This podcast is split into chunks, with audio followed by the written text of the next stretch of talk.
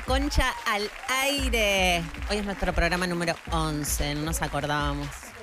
Eh, estamos acá de vuelta en Vorterix, sentadas raro. Yo voy a mirar mucho para arriba porque quedé con una, con una pantalla medio alta. ¿Cómo están? Bien, ¿y vos? Muy bien. Muy bien, tranquila hoy.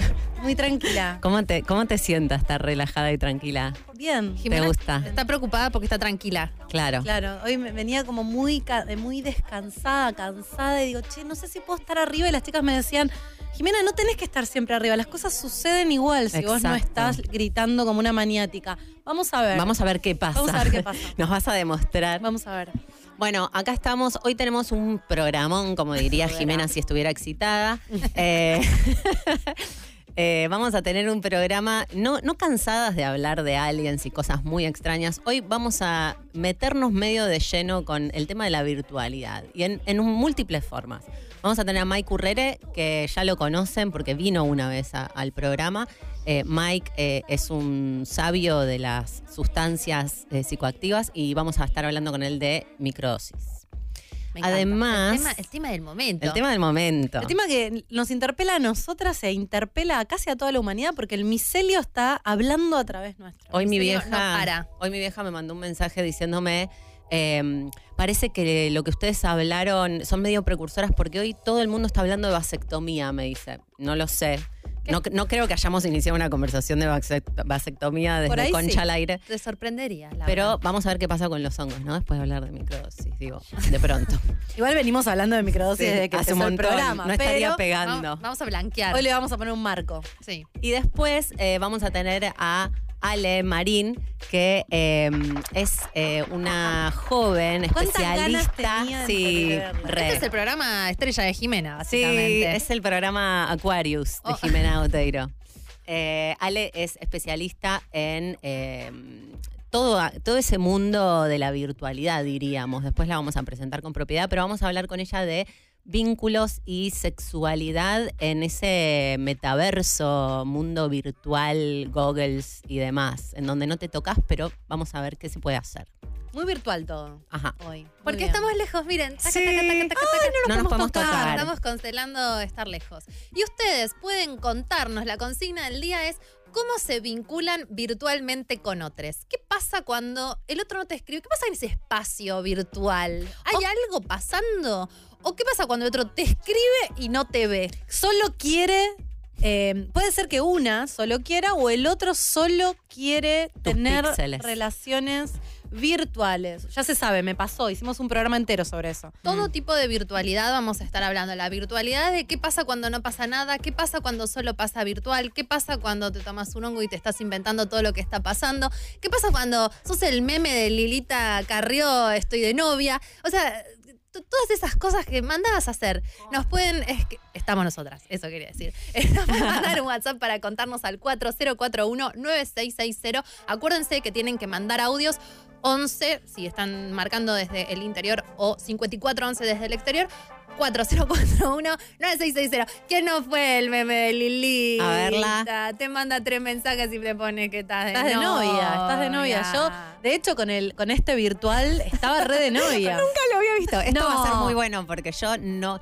La mitad de las cosas que las chicas que traemos al principio del programa, yo no las conozco. Entonces me brifean antes, pero hoy, a propósito, vi pocas cosas y este meme yo no lo conocía. Literalmente Lilita dijo, puso, dijo estoy, de novia, de y puso novia. esa cara. Sí. Sí, en la mesa de Mirta. Me da ternura Lilita, estoy re mal. Por eso No, está somos bien. Lilita. Pronto somos Lilita, haces cualquier cosa decís estoy de novia. me, me- me contestó, estoy de novia, boluda.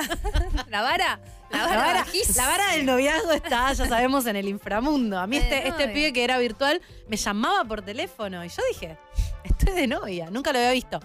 Y Dalia me dijo, Jimen, no lo vas a ver nunca. Mm. No va a pasar, No va a amiga. pasar. Y yo, no puede ser que no va a pasar. No vas va a a, pasar. ver, vas a ver. Me acuerdo que tardaste entre que te lo dijo Dal hasta que le preguntaste efectivamente, hubo un lapsus. pasó Hubo un un, montón. hubo un duelo que tuve que hacer. Hubo como. Pasó un No, tiempo. no. Hubo una semana de Ah, una duelo. semana pensé que había No, pasado. una Estábamos en semana. pandemia, eran otros tiempos. Sí, había otras necesidades. La Igual yo no lo sé porque yo soy re inteligente y porque sé por qué pasó, boluda, porque ya me había pasado, porque venía de que me haya pasado, de ser el meme de Lilita con alguien que no, Uy, qué cosa de locos. Qué cosa de locos. Qué cosa de locos. Que además empezaron a pasar meta cosas, ¿no? A mí me había dejado de hablar y en un momento me llama y me dice, tipo, me dice, ¿podemos hablar por teléfono? Y digo, bueno. Y, y me, y me llama y. mm, to- to- había empezado como pasado una cosa como paralela, como volvió por otra cosa, que lo.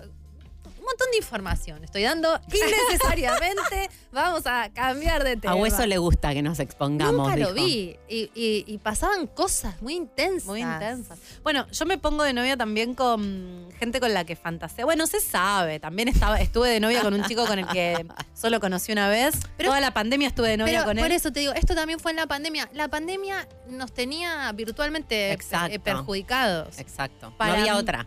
Para no había mí otra. la pandemia... No había otra, no había otra chance de- Acá de es todo vínculo. televisión, verdad.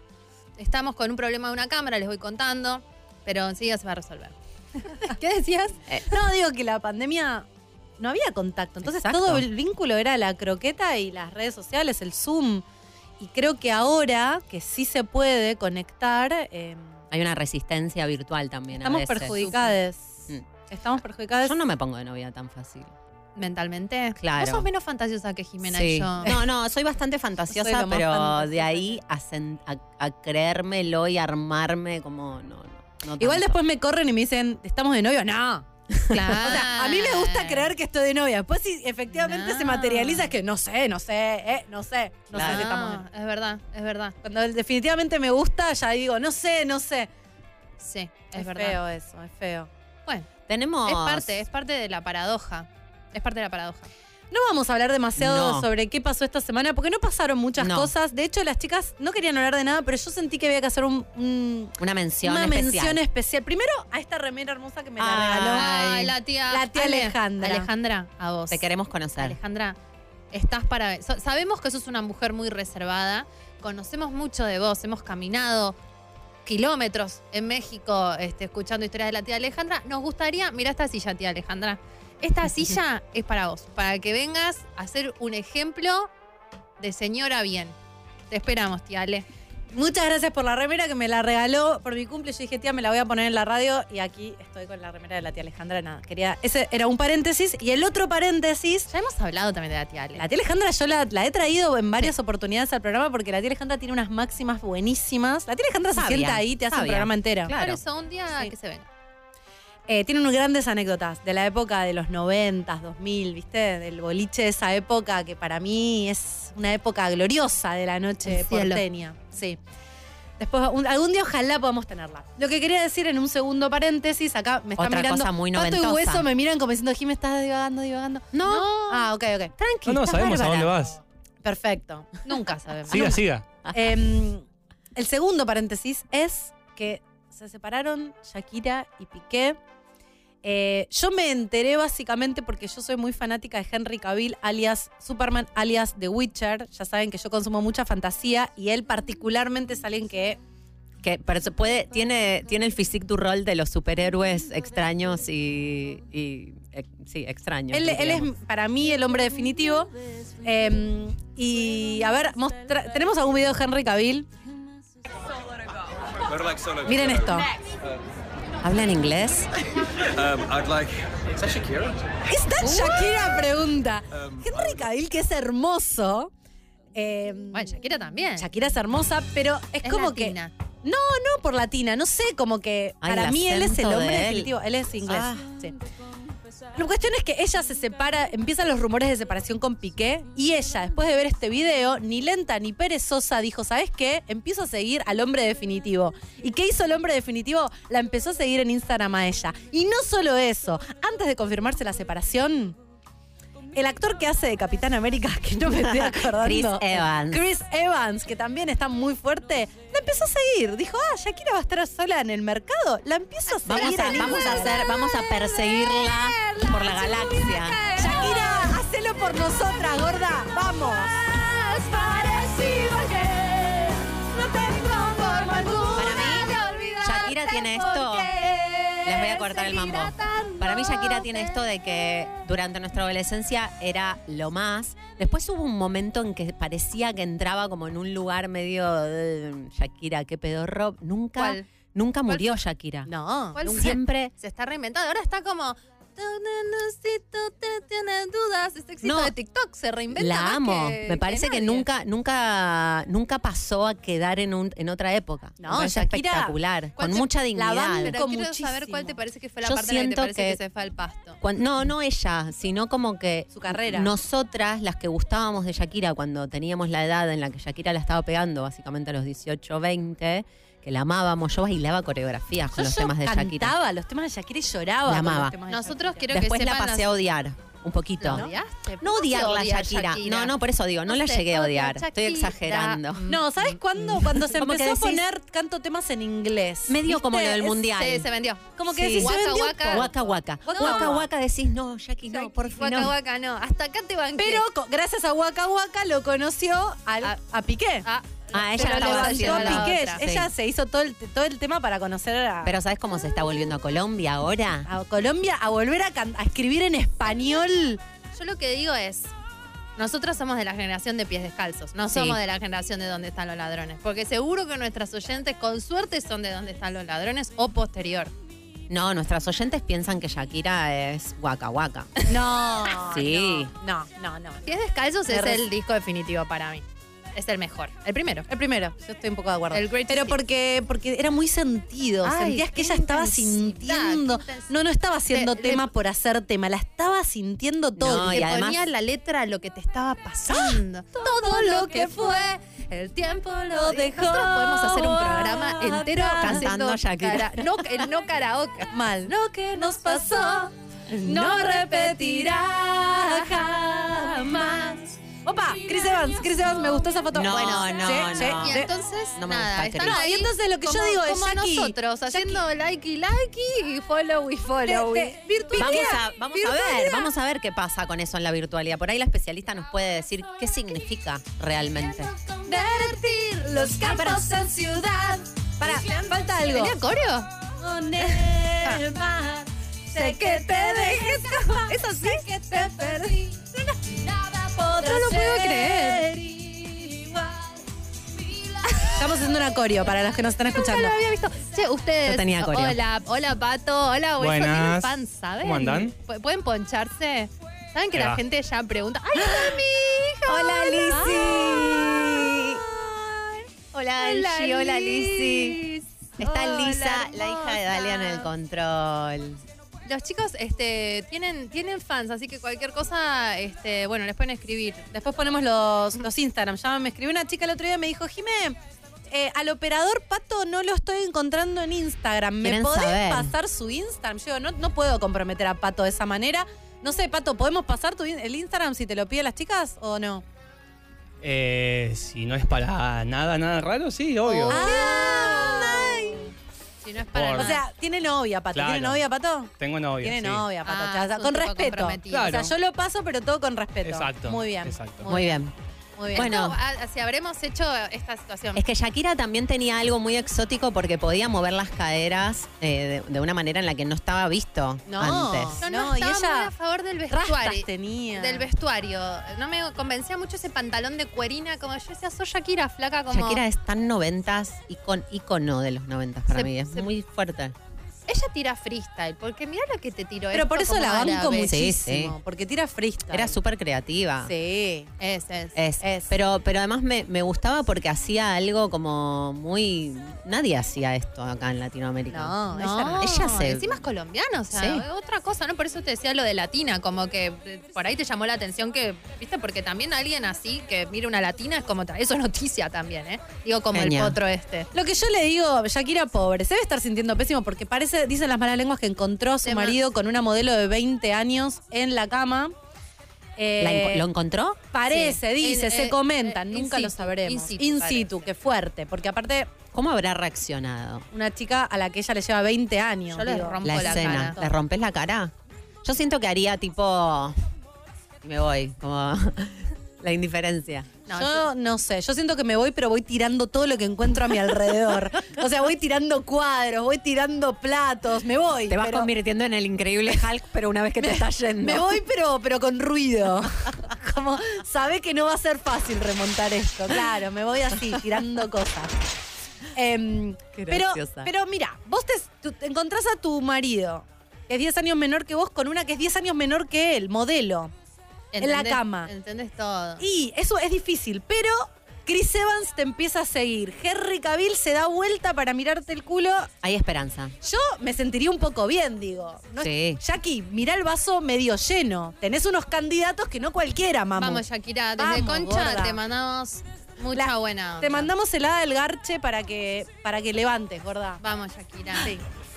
Eh, además de Shakira, eh, teníamos eh, un montón de. una selección de memes que yo desconozco cuáles, pero. Sí, porque nos dimos cuenta que los memes son muy útiles para comunicarse y que en los vínculos virtuales a veces uno habla con memes. Yo tengo una amiga, por ejemplo, le decía a las chicas que no hablamos y nos mandamos memes. O sea, solamente nos comunicamos con memes. Y sé que hay mucha gente que usa el meme como pie para una conversación. O sea, como excusa. O que si subís un meme te lo contestan rápidamente y que eso puede ser una excusa también para, para Yo el no- tema del story. No curto tanto el tema de mandarme memes. No, yo tampoco. Se cierra una puerta, se abre una ventana. Mirá, me- o sea, pero ¿cómo haces? Tener, porque el. Viste que el, el GIF, el sticker, El sticker. es mucho más simple, porque los tenés ahí a, man- a mano. El meme lo tenés que tener metido Se- en un favoritos del teléfono. tenés que guardar, tenés que tener un álbum de memes Y depende de cómo sea cada uno, pero seguís páginas de memes. en Instagram. Este, y, y entonces te aparece el meme y ahí decís, esto meme me hace acordar a tal persona y se lo mandás. Perfecto. Por ejemplo, Elena es de Libra, entonces nos dedicamos básicamente a mandarnos memes memes de de, Libra. librianas me gusta. histéricas, Me insoportables. Este, y bueno, y así. Yo no consumo Pero, tanto no sé, meme. Por ahí hay gente que dice, este meme se lo voy a mandar a mi chongo y se lo guarda y dice, bueno, hoy es miércoles, jueves, viernes, se lo mando hoy para ver si me invita a salir el viernes. No sé, por ahí hay gente que hace eso. ¿no? Por audio. Por ¿Cuáles son sus memes favoritos? 40419660. Manden audios contándonos, tipo, esto de lo que estamos hablando de las relaciones virtuales. Vamos con el primer meme. Sí, Cualquiera, sorpréndanos random. de nuestro tutti frutti de memes. Sí, soy, soy. A ver, ¿qué dice? Cuando recién te separás y tenés que volver a eso de salir con gente Y nueva. aparece Betty la Son fea buenos los en memes. 4K. Yo sé, lo- los memes no son muy radiales, ahora me estoy dando cuenta. Claro. Bueno, pero- está, está Betty la fea con caras. Con caras. Sí, la verdad, cuando recién te separás y tenés que volver a, a salir con gente nueva, qué difícil. Sobre todo que estuviste mucho tiempo en pareja, otros cuerpos, ¿no? Uh, re, a mí me recuesta eso, y la corporalidad de nuevo. Sí. Y es medio como eh, el terapeuta nuevo, ¿viste? Sentí que Uh, salís con tenés que alguien y a tenés tener que esa- contar cosas. Esa, esa conversación que no. Difícil, muy difícil. No te, no te, como que, ¿cómo haces? La, la inercia aparte. Sí. O no, o por ahí terminaste una relación del infierno y querés salir al toque. No, a mí, a mí sí, lo pero que ese primer paso de volver a empezar es medio fiaca, ¿no? Además de fiaca, a mí lo que me pasa es que siento que cambié tanto que ahora no tengo la más puta idea cómo, cómo es, como, sí, me cuesta como identificar qué está pasando con otra persona nueva, como que no sé cómo soy ahora vincularmente, ¿ubicás? Bueno, pero sabés estás- cómo no sos, porque Sí. estás testeándote. Sí, ¿no? hay Como algo de salir por a ahí te prueba. testeás, salís, Las probás, caras, decís, las caras esto de no. Betty. ¿Cuál sos que- de todas las caras siento de que Betty? soy mucho la, la segunda. ¿Cuál? Como, Yo- no, esto me parece que no. Yo, yo sería la tercera para mí. La tercera, como. Pero eh. ¿sabes qué? Creo que. No, yo soy la noche está en pañales. Yo soy, Vos yo sos- soy casi vos sos la uno. full bracket, la primera. Tirando vasos. Ninguna es la cuatro. Yo soy la segunda, tipo, mm, esto no sé. Es- Esto- esa, esa cara, vos haces mucho esa cara. ¿Hago Laura. esa cara? Sí, haces esa cara. ¿Soy la esa de cara? Betty. Sí, sí, sí. Yo puedo decirles que era fanática de Betty la Fea, pero fanática al dicho, punto Sí. que yo eh, grababa en la videocasetera cuando no podía ver los programas, los grababa eh, y los veía después. Eh, fanática, me interpelaba en muchos niveles. Nuestras oyentes no saben quién es Betty la Fea no, ni lo que es una videocasetera. No, tampoco. Hermoso. Betty la Fea era un personaje de. No sé, contá vos de qué se trataba, porque yo, Yo no la bien. Bueno, era, yo consumía mucha novela, también se sabe, consumía mucha, mucha novela centroamericana fundamentalmente, mexicana, colombiana, de todos los lugares posibles de América Latina. Y eh, Betty la Fea era el primer, era la historia del patito feo que eh, se, enamora de su jefe, que era un empresario. Pero lo interesante es que ella no se pone linda necesariamente. Al- ella era, eh, estaba muy Intervenida. intervenida justamente para afearse, pero no es que muy rápidamente se convierte en una bomba. Ella sostiene esta cuestión y él se enamora de ella ella siendo no solo fea, sino que tenía una voz rara, era muy de, Muy friki. muy friki.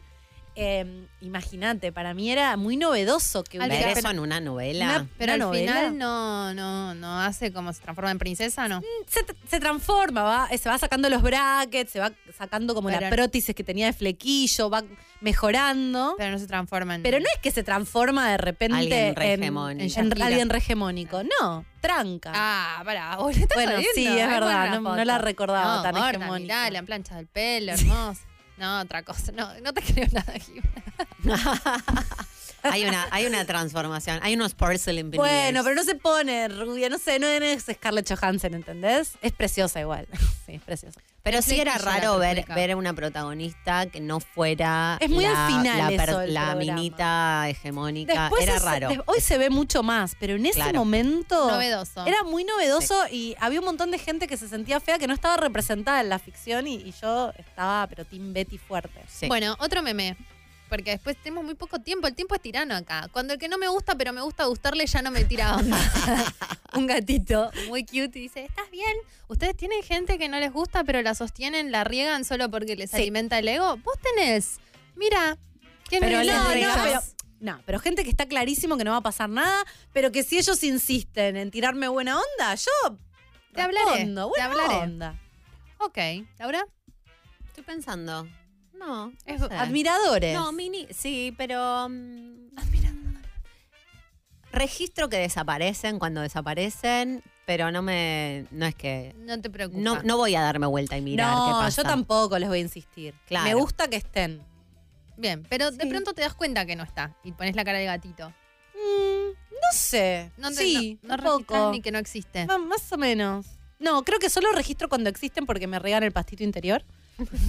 Em, El pero si no, de pero, pasto. pero si no aparecen no pasa nada. Yo, yo lo que sí no soy es histérica. Se sabe que si a mí no me gusta alguien no voy a dar ninguna falsa esperanza. Claro. Em, pero sí soy amable. Te respondo. Me escribís, te respondo. No, y estoy mu- últimamente muy en el responsabilidad afectiva, incluso con los que me invitan a salir, de que yo sé que no me que no quiero salir.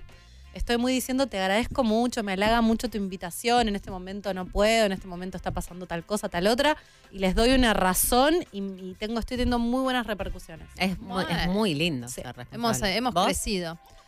Eh, Vos sos de las que, de las que pon- manda meme cuando no, cuando se desaparece el admirador. No, yo no. A mí me gusta. Si la persona me gusta, si es un admirador gratuito, me da igual. Es unilateral. Si es no me gusta, no me importa, la verdad. Si no me gusta, no me importa. Pero si alguien disfruta más o menos hablar conmigo, un rato por ahí le hablo, porque también en un lugar me, me, me riega el pastito interior. Pero, pero a mí, o sea, si, si me gustas, lo vas a saber. Y si no me gustas, también. Es lo que hay. What you see is what you get. no hay dudas. Otro meme para salir de esta situación incómoda. Ya le di 134 oportunidades para que me demuestre interés, pero Este, amo. sigue sin dar señales. Le daré una oportunidad más. Y casualmente, mi osito cariñoso favorito, que era el que tenía la panza de arco ¿Cómo se llama? y era rosa, No sabemos. Rainbow. Rainbow Ah. Y tenía, un- tiene unos anteojos de estrellas. Este meme Me gusta. sí me representa. Sí, me representa. Este meme sí No, soy. yo no. Soy todo, soy ese oso. O sea, vos me preguntás si soy literalmente ese oso. Sí, siento Yo- que sos muy vos. No, y yo también, ¿eh? tampoco. No, pero no porque. No es que le estoy dando oportunidad. Por ahí sí me quedo esperando. Como que no suelto. Por ahí estoy flasheando que alguien me gusta durante un tiempo, aunque el otro no esté nada. No es que estoy haciendo algo en la realidad. Pero estoy como, bueno, por ahí ya viene. Por ahí le Sí. empiezo a gustar ahora. Ah, sí, Por sí. ahí el mes que viene. Por ahí si hago esto Por ahí no se lo pensó entera. bien. O por ahí, ahora que Por ahí no pasaron- esta publicación. Por ahí que ahora que pasaron ocho meses cambió de opinión. ¡No!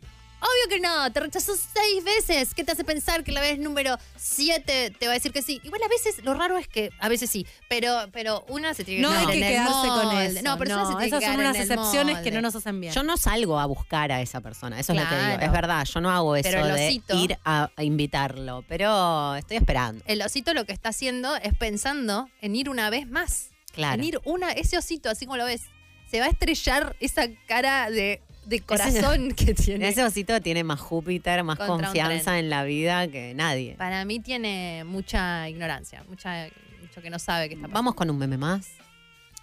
Dos corazones, Felford. Una nueva persona que no sabe qué mierda quiere llegar a tu vida. Ese es mi meme de cabecera. es el mensaje. Una nueva persona que no sabe qué mierda quiere llegar a tu vida como un oráculo. No importa cuando leas esto, siempre va a pasar eso.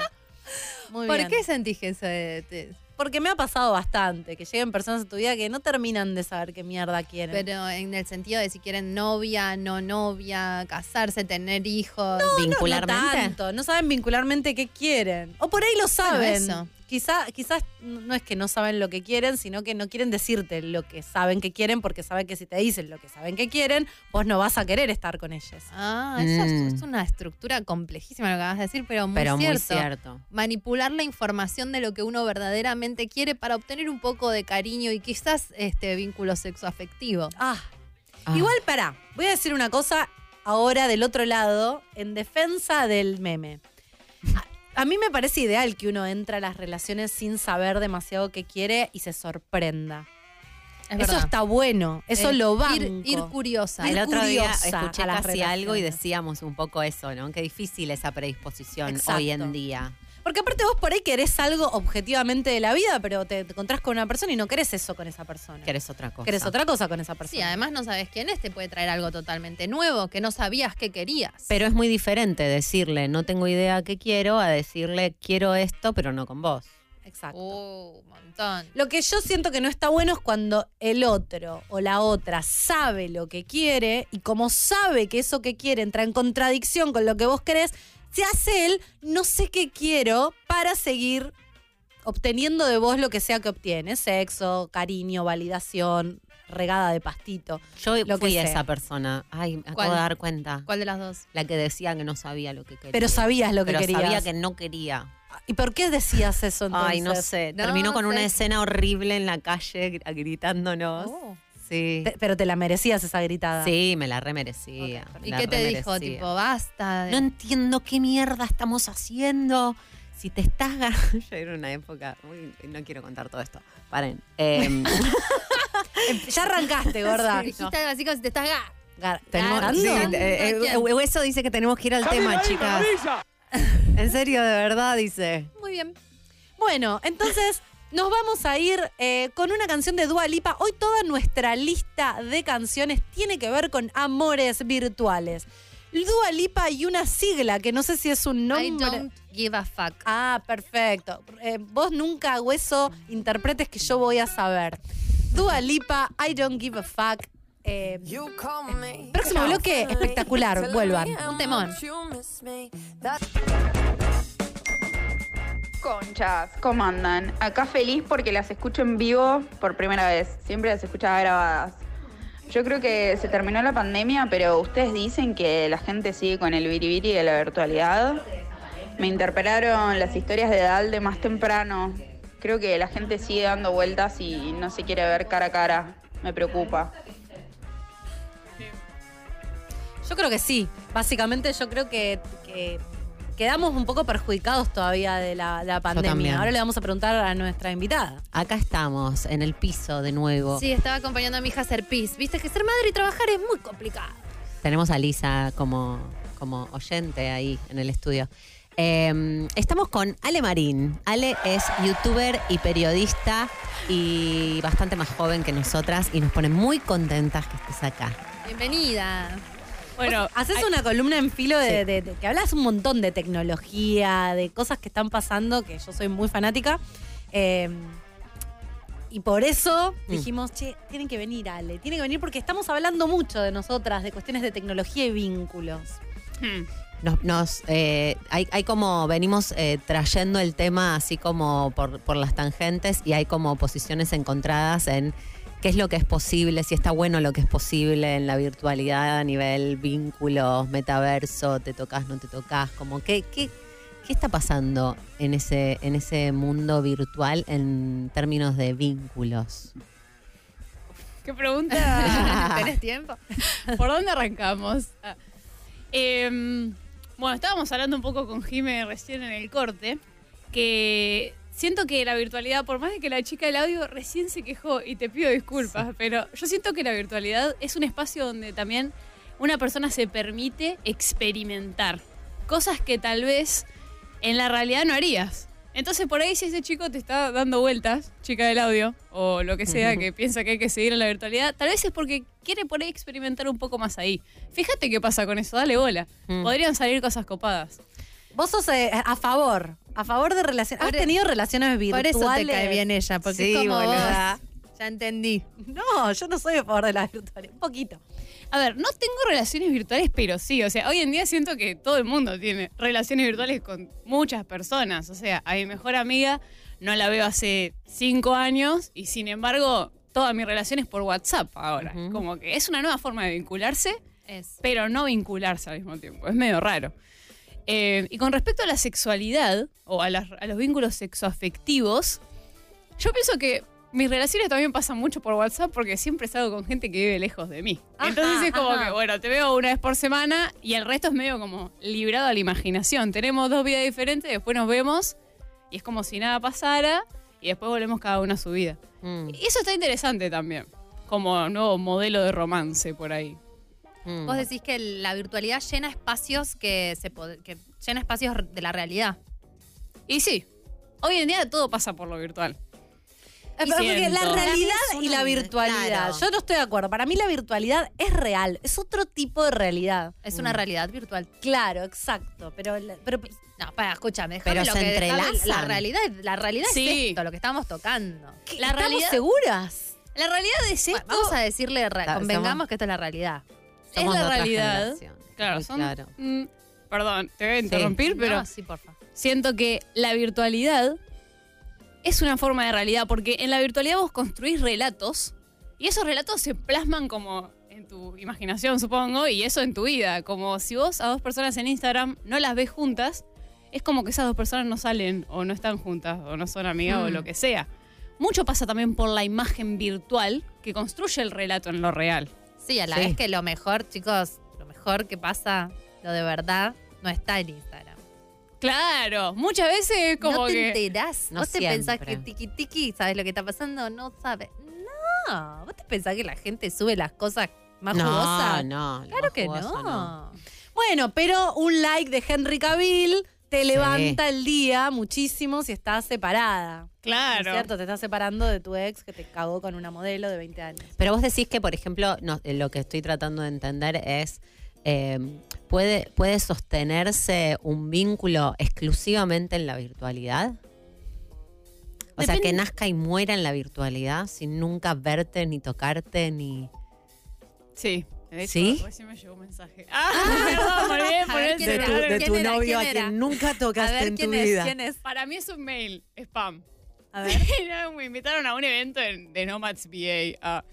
Eh, para que voy a aprovechar a poner esto en ¿Qué es. Nomads VA? Ni siquiera sé qué es. No, yo tampoco. No, es como una donde se juntan nómades digitales. Hay como Ah, meetups. los que, los que Y- trabajan en cualquier lado porque trabajan remoto. Sí, porque ahora como en Argentina salió una nueva visa que permite a los nómades digitales venir y pagar menos impuestos y no sé qué. Ah, mira qué interesante. Está muy O sea que vamos a interesante. tener en Argentina un montón de nómadas digitales de todo el mundo trabajando acá que les Sí. resulta barato. Bueno. Y probablemente esas personas abran Tinder. Eso te iba a decir, Para es momento de emprender el. Tinder y buscar Nomad.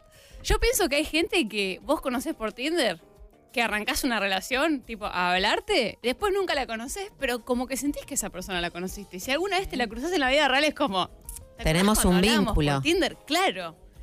Como que yo siento que hay algo de. Es medio raro porque la responsabilidad afectiva siento que también eh, tiene que ver con nuestro celular hoy en día.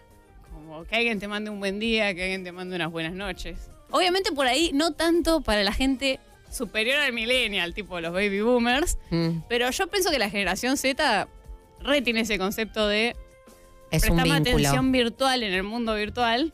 Ay, Dios, siento que es muy meta lo que estoy diciendo. No, no, te Está estamos perfecto, re siguiendo. te estamos. Nosotras tenemos, estamos ahí, border 40, entonces estamos millennial hasta ahí. Ale, ¿cuántos años tenés vos? Yo 26. Ah, tata, ok.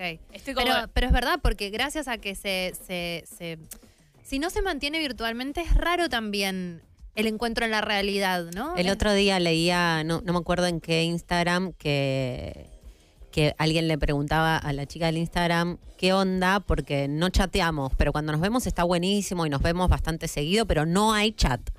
Y ella se sentía insegura porque su vínculo no estaba la dimensión virtual eh, como bien, ¿no? Como que lo virtual no está funcionando. Lo presencial sí, pero lo virtual no. Me resultó muy extraño porque yo soy bastante te todo parece? lo contrario. Como que para mí, a mí me recuesta chatear o tener un vínculo exclusivamente virtual. Me pasa con amigas también, que me da una paja chatear. O sea, te quiero ver. Y si no, no yo charlemos. Tengo, yo coincido con Ale. Tengo un amigo que vive en México con quien hablo Sí. más y más profundo que por ahí con amigas que viven acá que veo cada dos, tres meses. Tengo más vínculo, me siento más cerca. Siento que sabe más cosas de mi vida. Él que está a mil millones de kilómetros, millones no, a miles de kilómetros de distancia, que Sin por ahí hay amigas bandera. que están más cerca. Eh, pero quiero hacer una pregunta. Porque es verdad que las relaciones de amistad se pueden sostener porque no, en general, no está em, la, la cuestión del contacto físico. Y en muchas de las relaciones sexoafectivas es un pilar el tema de contacto, el sexo, el, em, la caricia.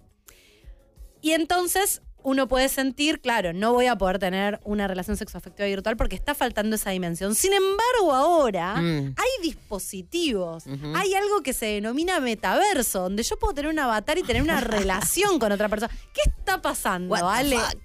¿Cuáles son las innovaciones vinculares del metaverso? Es muy flashero.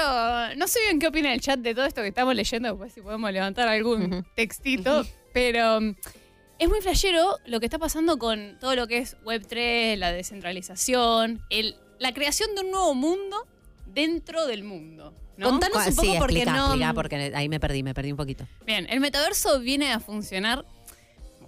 Metaverso le ponen o se populariza, supongo yo, porque Facebook le puso metaverso. Ok. Pero el metaverso vendría a ser un lugar, un mundo virtual, completamente virtual, al que vos accedes con unas gafas locas que Mm. no tenés que ni siquiera conectar a una computadora. Es como un dispositivo, como si fuera el celular. O sea, vos te lo pones y adentro ya estás tipo como en otro Habitando mundo. ese otro mundo. Tenés micrófono y podés ver a los demás. También tenés como manos, porque tenés como unos controles para las manos. Ok. Y ahora eh, desarrollaron un dispositivo que lo, lo- están como cerrando la distribuidora para adjuntar a estas gafas y que vos, como que a través de ondas ultrasónicas, tengas la sensación de cosas que te están pasando en la cara. Y obviamente la idea es después eso, desplazarlo al cuerpo. O sea, porque yo cuando era chica jugaba a los Sims, que era como un mundo dentro de un mundo donde yo tenía mi avatar. La diferencia es que esto es como, es un juego en el que vos te metes pero Físicamente. completamente adentro del otro mundo. Estás viendo a través de los ojos de tu avatar. No es Eh, que vos te ves de afuera. Es un juego, pero no. Mm, Hay me mucha gusta plata. eso, me gusta eso. Hay mucha plata. Hay gente que tiene lands, que construyó como casitas, podés poner locales. Hay gente que, por ejemplo, puede implementar la moda en el metaverso y vos ver un par de zapatillas en 3D, pedirlas y que lleguen a tu casa. Como viene a traer un montón de soluciones. Sí. Ah, ok, se cruzan los mundos. Porque Sí. yo lo que había escuchado era que ponerle marcas de ropa eh, que, tien- que están desarrollando colecciones para el metaverso. Es decir, Para vos cuando avatars. para tu avatar, vos te com- le compras ropa a tu avatar, pero esa es ropa de metaverso. Y no, Claro. le podés comprar ropa de metaverso y ropa para vos. Sí. Es como tu Tamagotchi. Exacto. Mm, pero sos vos. 2022. Es medio raro porque quiero seguir con lo del sim porque siento que está Dale. bueno por ahí. Es lo mismo que el sim, literal. Pero en vez de con simoleons, que era la plata del sim, con plata de verdad. Con bitcoins. Con, no sé si necesariamente bitcoins, pero alguna criptodivisa. Alguna cripto. Y esto es, Sí, eh, cripto. vos estás en tu casa, adentro de ese mundo, con las goggles, ¿se le dice? Hmm. Eh, hay que emprender, boludo. No, no Me estoy cayendo a un mapa. Para, para, para, para. Me estoy cayendo Somos- mapa. somos Te pones este, los Juanpi. goggles Para, y eh, sentís que ese mundo le da mensajes eh, físicos a tu cuerpo. O sea, vos sentís en tu cuerpo las cosas que están pasando ahí.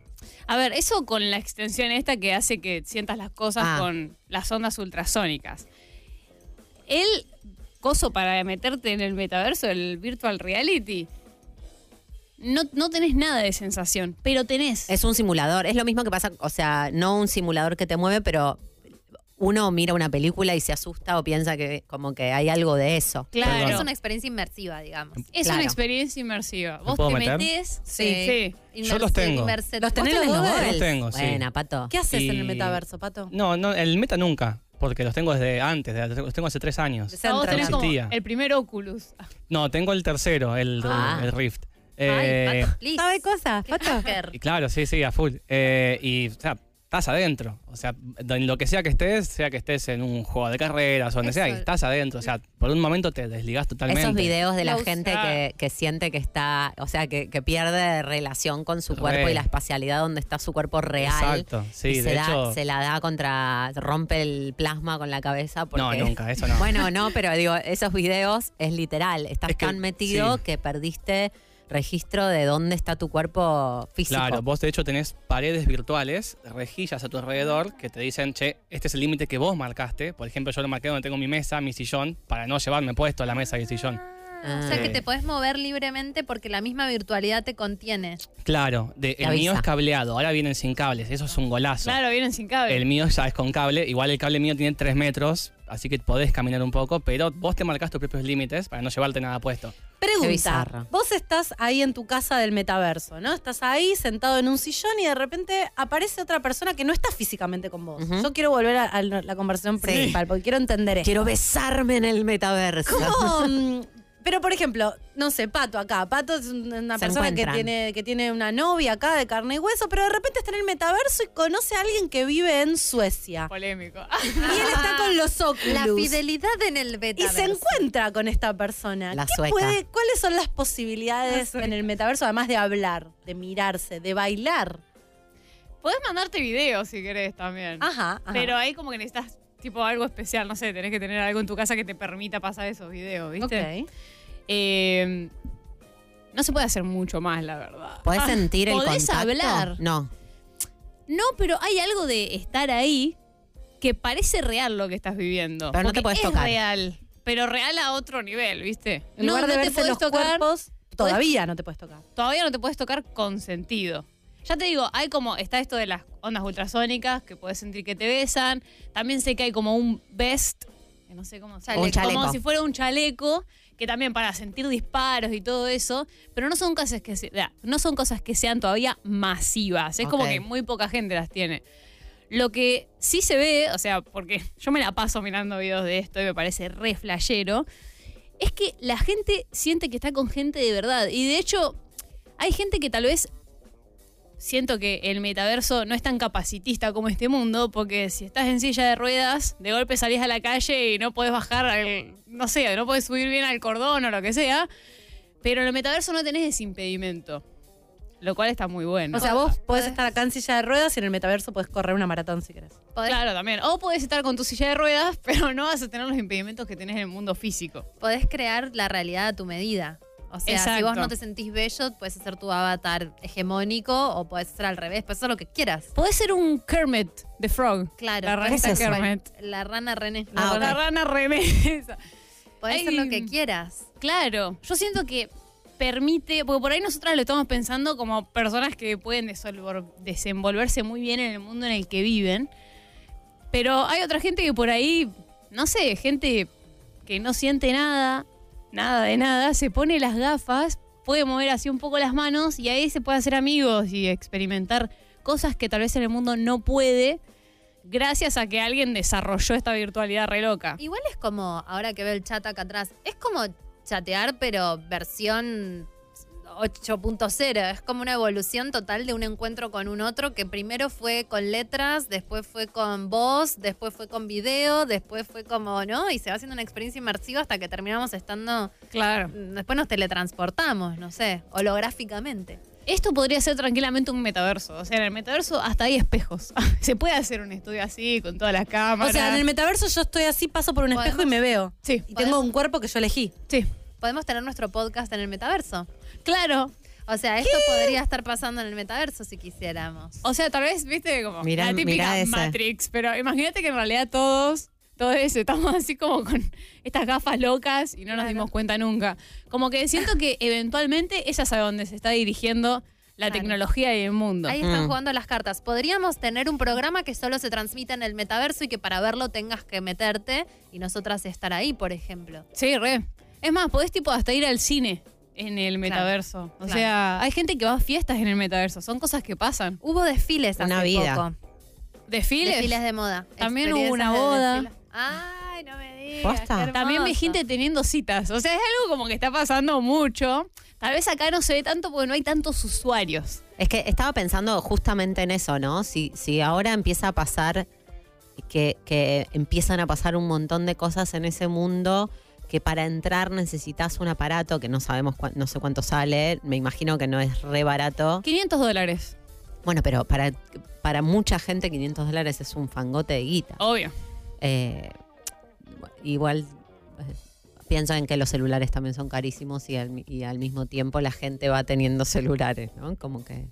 Pero siento que deja un montón de gente afuera también. Al mismo tiempo que permite un montón de cosas a gente que está afuera en esta dimensión, ese, ver, ese metaverso o ese mundo que se crea tiene una, una posibilidad de segmentar muy fuerte también en función de eh, eso, el acceso a ese mundo y a los dispositivos. Pero, y a- a ver, pienso que- sí y no. Ah, a ver, Pero no, no, dale, no, dale, dale, dale. contanos. No, pienso que es como internet, que cuando empezó un montón de gente se quedaba Sí, sí, afuera. por eso pensé pero en el después se teléfono. convirtió en algo súper... eh, en los smartphones, que al principio decías, no, nadie va a poder tener, o era de unos pocos Claro. y después tenemos todos dos o tres.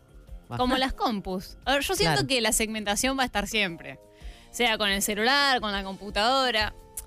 Vivimos en un mundo capitalista o como quieran llamarle, donde obviamente vas a necesitar pobres que no puedan acceder al recurso y que quieran acceder. No sé, la verdad, bien. No me voy a meter en economía ni en política. Pero más o menos funciona así. Yo siento que igualmente ahora es algo que es medio inaccesible para ciertas personas o algo más de ocio, pero siento que eventualmente si Mark Zuckerberg, que tiene un monopolio de comunicación a nivel global, Eso es lo que me da miedo a mí. va a hacerlo, va a hacerlo barato y accesible. sí, yo le escuché una entrevista que él decía que lo que estaba intentando era eso, que valiera menos de 200 dólares, de hecho, creo que dijo. Mm. Una cosa así. Pensá que vos en lugar de tener una reunión de Zoom, por ahí hay todo un equipo que está uno en cada país y de repente te metes todos en el metaverso, hay mismo. una reunión. Es Claro. lo mismo, o sea, Se sientan en la mesa. si la- como todos vamos migrando, migramos de Facebook a Instagram, de Instagram a TikTok, de Skype a Zoom, vamos a terminar todos migrando al metaverso y va a empezar a... Lo que yo te quería preguntar, que tenés más experiencia en este tema, es ¿qué pasa con la realidad? Hay películas sobre el tema, ¿no? Como hipótesis Ready Player One, no sé, un montón de, de- de- de construcciones de futuros distópicos en relación a eso, pero ¿qué pasa con la realidad cuando empieza a ya ser un mundo paralelo? Claro.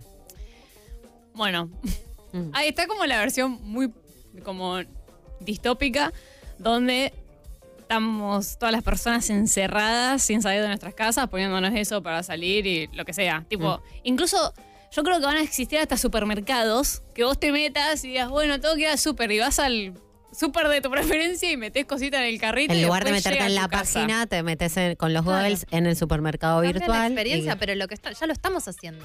Mm. Claro, lo hacemos ya con el celu. Yo siento que si el celu no pudo reemplazar la vida real, el metaverso tampoco va a poder. Como que siento que siempre va a haber una resistencia, va a haber gente que Un va cuerpo. a ser, no le va a pelar eso. Es como que, bueno, no sé.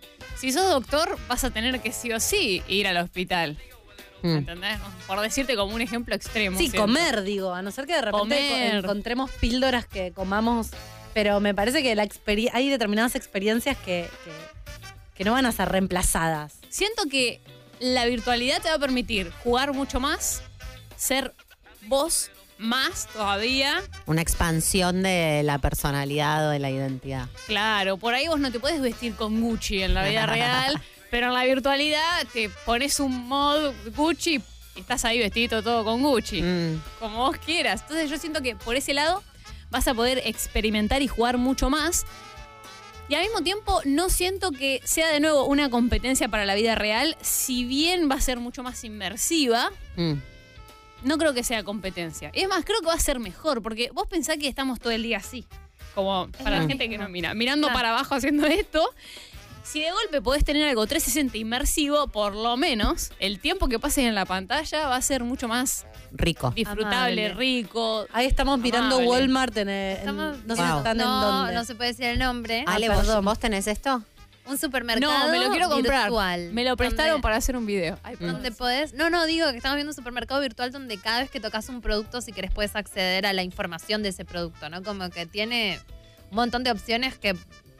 Está buenísimo. Mm. Muy interesante. Yo igual creo que las personas a las que no les gusta su vida, Ah, eh, por ahí pueden... Sien- Mi sensación es que para un montón de personas donde, para las cuales la vida real no está buena, real en el sentido de lo físico, no está buena porque no están conformes con cuestiones materiales de su vida, hacerse una identidad digital y vivir en, esa, en ese mundo eh, va a ser como un escape, es de la fantasía, es como te escapás de la vida y te metes ahí y no volvés si no te gusta. Mm. Eh, me- Oh, en ese sentido, returbio, no volvés, nunca más volvés. Volvés solamente para comer y, de vuelta te volvés a meter. Pero pensá, es medio la realidad Matrix, que cuando Sí. se levantan de la Matrix no está bueno lo que pasa. Preferís estar en la Matrix y olvidarte. O sea, ¿Te Mm. acordás el, uno de ellos, el que los traiciona en una de las pelis, que no sé si es la primera o... En la primera. En la primera. Le ofrecen volver a conectarse, que se olvide de que, no, que existe la vida real y vivir como un millonario en la, en la Matrix. Mm. Y el chabón dice, prefiero esto, la vida real es una miércoles. Claro. Miércoles, me salió como que no puedo decir malas palabras, una miércoles.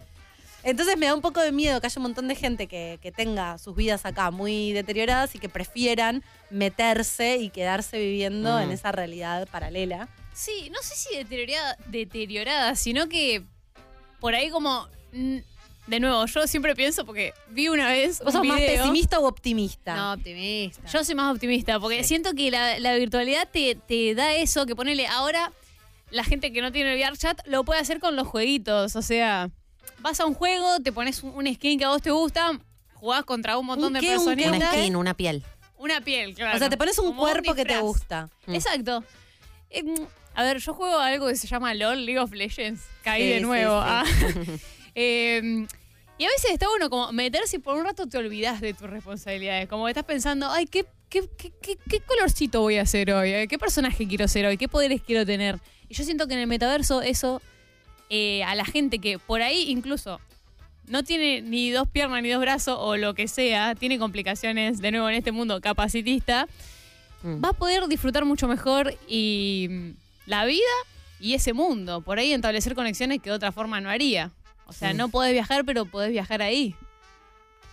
Banco. Sí, o no podés salir de tu casa y podés conocer un montón de gente sin salir de tu Te casa. vas a una fiesta. También. Por ahí tenés mucha ansiedad. Eso, por y eso es digo. como, bueno, voy acá.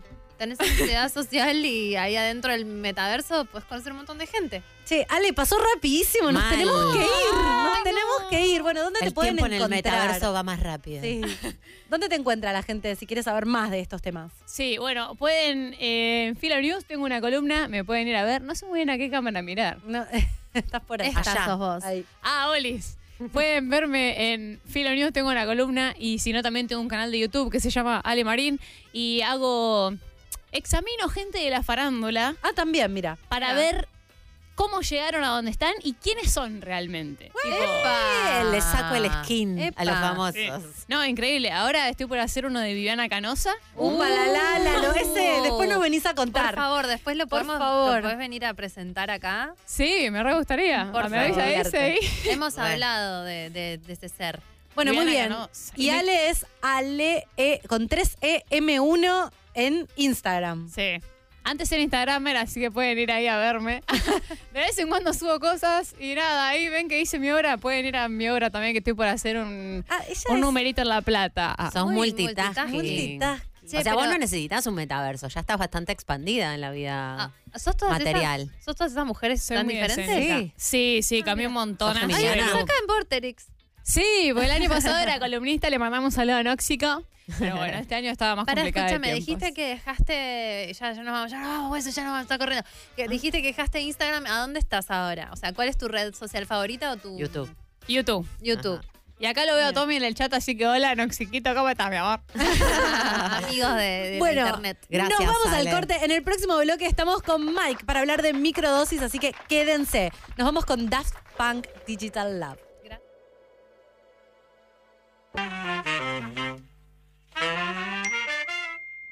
Hola, conchas hermosas.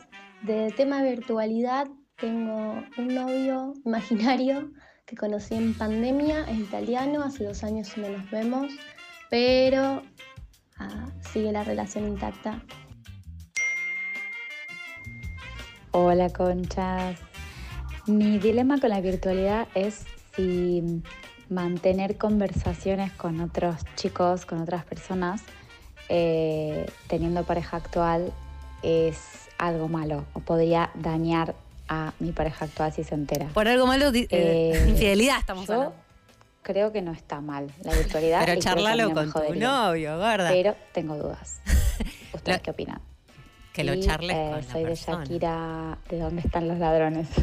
Un beso, las quiero. Ay, Hay que charlarlo con la Sí, pareja. eso, eso tiene que ver con tu contrato. Yo, yo creo que esto hay que discutirlo en el último bloque. Sí, sí, sí, sí, sí. Este, a full, anotamos, discutimos y no perdamos un no segundo perdamos de un este segundo. valor. Estamos con el señor Mike Urrere, que es comunicador, creador del podcast Porro y cultivador de hongos. Es una nueva presentación. Sí, Vas medio- cambiando. hoy inauguramos, sí, sí, nos vamos medio como acomodando a las circunstancias, pero Perfecto. bueno, como Bueno. una de mis aristas, podríamos decir que también es la de cultivador de hongos. Perfecto, me Buenísima encanta. remera, Mike. ¿Te Me gusta? encanta tu remera. Sí. ¿Repiola, Sí. Mike, nos encantó tenerte. Estamos muy contentas de tenerte de vuelta. Bueno, muchas gracias. Yo muy contento de estar nuevamente en el Conchaverso, que me parece un lugar alucinante donde siempre se conversan de cosas que están piolas, o por lo menos a mí me interpelan. O sea, yo escucho el podcast que hacen ustedes, escucho el programa, así que eh, Gracias. me encanta estar acá. Ya vamos a ir a tu programa también, Mike. Sí. Tenemos tenemos Sí. que hacerlo. Sí, yo me fui de viaje y yo, sí, fue mi lo culpa, sabe. pero requeremos ir, ¿eh? Lo haremos. Bueno, Mike, estamos acá o, o nos dieron ganas de volver a invitarte porque estaríamos siendo muy interpeladas por el mundo hongos Hongo. hace un tiempo y específicamente, ya, ya lo hemos probado, pero nos dan ganas de charlar un poco sobre las microdosis. Está muy en boga. Ahora todo el mundo está hablando de microdosis. ¿Es el- la microdosis el nuevo porro? Siento que se, legaliz- se legalizó la marihuana y ahora todos quieren tomar hongos. Sí. Es como ahora que pueden fumar porro y pueden llevar porro, no, vamos a tener otra droga. Ahora queremos otra cosa. Ahora Sí. queremos que legalicen otra droga. Sí, eh, hay un fenómeno con los hongos. En general con los hongos, digo, no, no, no solo limitándonos a los psicodélicos. Con los hongos para comer también. Con los hongos, sí, hongos. claro, como hay restaurantes donde... El mundo, diríamos, Sí, el porque es un mundo el hongo. Sí, es un reino. Es un reino, eso Entonces, quiero por eso decir. digo, Es un reino, eso es para entrarnos en el mundo hongos, un poquito tenemos que hacer como... Dale. Medio como... Llévanos. Me- me voy- Sobrevolar me voy un poquito, un porque poco. tenemos un montón de hongos. Hacenos de guía. Hay hongos comestibles. En, en su mayoría son comestibles, excepto que hay algunos que se puede comer solo una vez Y después morís. y después morís. Eh, pero en sí son todos comestibles, pero bueno, algunos son culinarios, por decirlo de alguna manera.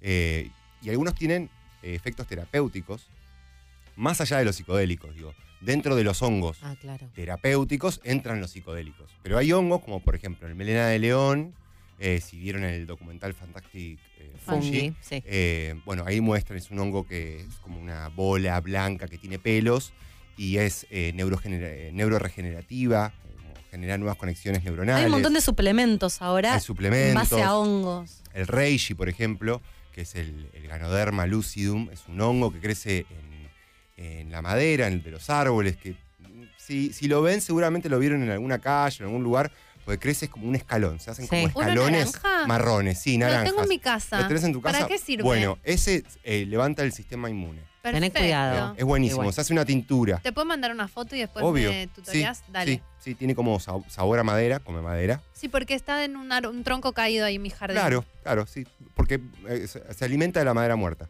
Mm. Lo interesante ahí es ver el potencial eh, medicinal que tienen los hongos.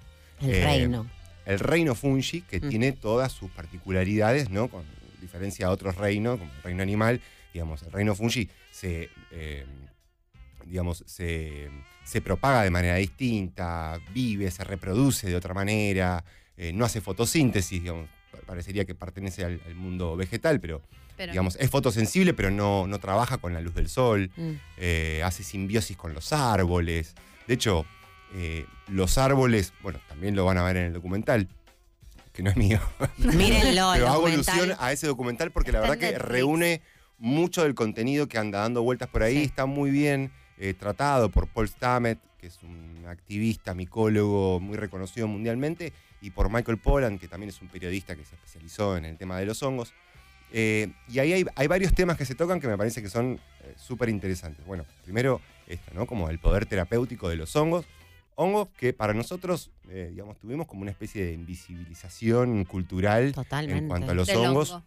Hay regiones del mundo que fueron más eh, amigables con los hongos y regiones como más para este lado, excepto, bueno, México, donde estaba Mm. Ma- María Sabina, que, eh, digamos, fue la, per- la persona que habilitó un poco el- el- la entrada al mundo de los hongos. Pero ¿no? específicamente los psicodélicos. Siento que ponerle en Oriente o en China, como hay algo del, del mundo del hongo como, como suplemento medicinal, culinario, que está un poco más explorado. Pero acá Sí. es como si recién llegara y esto estuvo sucediendo desde el Totalmente, inicio de es que tiempos. sucede debajo de nuestros pies, digamos. Claro. Todo está, todo tiene hongos. eh, algunos hongos se, se manifiestan. digo, por ejemplo, vos podés ir a un bosque, ¿no? Y decir, bueno, che, no veo un hongo, el hongo está bajo el suelo. eh, Y a veces fructifica, se manifiesta en forma de eh, hongo, lo que se llama la, la seta, ¿no? Mm. Que es el, El fruto. palito con el sombrerito. Porque lo que vemos, estas setas, la típica, el típico honguito con la gorrita, es el fruto de algo que está por debajo de la tierra, que es el micelio. ¿Es así? Exactamente, sí, digamos, como para, para hacer una, un paralelismo con la planta, como para, poder eh, familiarizarnos mejor con esto, eh, el, el hongo libera esporas a través de su sombrerito una vez que, que alcanza la madurez sexual, es, eh, digamos, es un órgano reproductor del hongo, del hongo de la seta. Entonces abre su, su, su, paragüitas. som- su paragüita, su sombrerito, y de ahí cae como una lluvia muy fina de Es esporas. bastante fálico lo que Sí, está sí, diciendo. sí, es muy el fálico. Y el Sí, hongo, el hongo es muy fálico, sí, sí, Ah, la es forma. Bueno, culturas ancestrales tienen sus figuras. Estuvimos son en México muy y lo- los hemos visto, los y- monstruitos hongos, ¿se acuerdan? En el Sí. museo. Sí, sí, sí, sí, sí, y es una reminiscencia directa también a, a los hongos. Sí. Eh, bueno, estas esporas funcionan como, como una suerte de semillas que una vez que eclosionan en las condiciones ideales, largan como una especie de filamentos de hilos, que son las cifas, y eso va colonizando el sustrato o el lugar donde está. Eh, lo que se dice es que entre los árboles eh, se crea como una red, como si fuese una red de internet, Una red neuronal. Una red neuronal que, que funciona de forma tal que de repente un árbol puede proveerle algún nutriente que carece otro. Ujú. ¿no? Conecta. Entonces conectan y de esa manera se, se- se comunican y se pasan información. Mikey, los hongos que está tomando todo, toda la gente ahora, ¿de qué tipo de hongos son? ¿Los cultivan en sus casas? ¿Es legal? ¿Es ilegal? Muchas ¿Qué está preguntas. pasando? Bueno, primero, esto, esto me parece que es re importante decir la legalidad del hongo psicodélico. O sea, es eh, cero. Yo lo tengo acá, acá atrás, que, para que vean esto. Van a venir es buscar. Van a venir a que me vengan a buscar. Eh, ¿Tenés el carnetito del hongo? Tengo el carnet del repro hongo. Repro. No, todavía no está, no hay una regulación con respecto a la psilocibina. Es un absurdo total, Mm. digamos. eh, no todo lo que está prohibido es malo, no todo lo que es malo está prohibido. Ajá. Por ejemplo, el Una tabaco, remera que diga. ¿no? Yo no entiendo Sí, si no lo están tomando a propósito o... O no me lo está. Ahí está, ahí, Ahí está. está, ahí está. Ahí está. está, ahí está. No, sabía ahí. si era a propósito, Ahí. ¿viste? Pero por ahí no se puede. Nada, esto. Si, Esto es si se llega a ver, hay una partecita azul que eso Sí. marca la presencia de psilocibina. Bien. La psilocibina es el compuesto psicoactivo que, Que no tiene el están hongo. todos los hongos. Que no están todos los hongos. Hay algunos hongos especiales que tienen Sí, psilocibina. y además quiero aclarar esto porque el hongo con el que uno está más familiarizado, que es el hongo rojo con las pepitas blancas, que es como el de las casitas de, Mario. Bros. El de tu El de remera. Mario Bros. Bueno, esa es una manita muscaria. Mm. Bueno, ese hongo también es psicodélico, pero eh, tiene mm, una composición eh, bastante tóxica, digamos. No recomiendo a nadie que eh, coma ese hongo. Sin embargo, puede ser una experiencia reveladora, un montón de cosas, pero... eh, Es más fuerte, carga- ¿no? Te- sí, te sí, la da es más más. fuerte, tiene muscaria, que es otro componente, no es la psilocibina. Mm. Y hoy lo que se está estudiando es el potencial medicinal de la psilocibina Ujú. Que es este componente psicoactivo. que es el componente psicoactivo que está en estos hongos que son de la familia de los psilocibes. Eh, medicinal, ¿en qué términos? ¿Qué te hacen los hongos psicodélicos? Bueno, y, y en, y en- y en parte también lo que me preguntaba Dalia, eh, se empieza a usar como a mediados de los 90, un poco también estaban hablando recién con Ale eh, esto del metaverso y, y las cosas que empiezan a suceder en Silicon Valley, ¿no? Mm. Como en esas zonas donde están medio como innovando en todo. Y empiezan a tomar eh, microdosis de LSD y microdosis de psilocibina y se encuentran con que hay regiones del cerebro eh, que responden a una red que se llama red neuronal por defecto. Y esa red neuronal por defecto parece ser que es la encargada de eh, muchas de las rumiaciones y de esos pensamientos en loop que tenemos. Y que, te genera ansiedad, y que básicamente. te genera ansiedad. Y lo que encontraron es que con la psilocibina, esta red neuronal por defecto se apacigua, eh, baja, baja su intensidad. Que esa red neuronal por defecto constituye las herramientas a través de las cuales tu personalidad o tu identidad en estas dimensiones opera con mucha eficiencia y siente que puede entender cosas y controlar cosas. Entonces la usamos mucho y nos apoyamos mucho en esa red neuronal Como por tu, defecto. tu shortcut, tu camino es corto. tu sistema Es operativo. tu sistema operativo, Es tu exactamente. sistema operativo y la psilocibina lo que viene a hacer es un poco resetear ese sistema operativo. Necesario. O sea, si vos te, si vos te haces un viaje con hongos, con mucha cantidad de psilocibina, apaga un poco el sistema Sí. operativo por un rato. Sí, acá tendríamos que hablar de macrodosis Ah, ¿cómo es eso? versus microdosis. Hay terapias que se hacen, que se, eh, se hacen, igual esto también cabe aclararlo. Eh, la psilocibina está dentro de la categoría de psicotrópicos, la, la- la- la alcanza la ley 23737, con lo cual está prohibido su uso, su consumo, su cultivo y, y- y todos los precursores que pueda haber, como por ejemplo esporas. O sea, esto es todo teórico, no hagan esto en sus casas. Pero no es apología desde el punto de vista de que acá, digamos, lo estamos hablando y tocando el tema a modo informativo, porque esto está sucediendo, es un hecho. Si no, Sí. Netflix eh, ya le- tendría que Sí. estar con 20.000 demandas. Abrís YouTube y tenés 700 personas hablando de microdosis, Sí. así como si Instagram. fueran psiquiatras, psicólogos o médicos profesionales de la salud. Y empieza a haber como una especie de chamanismo urbano, que me parece que es interesante, ¿no? Como una, una mezcla ahí de, de- de- de cosa ancestral y de cosmovisión por ahí un poco más cósmica.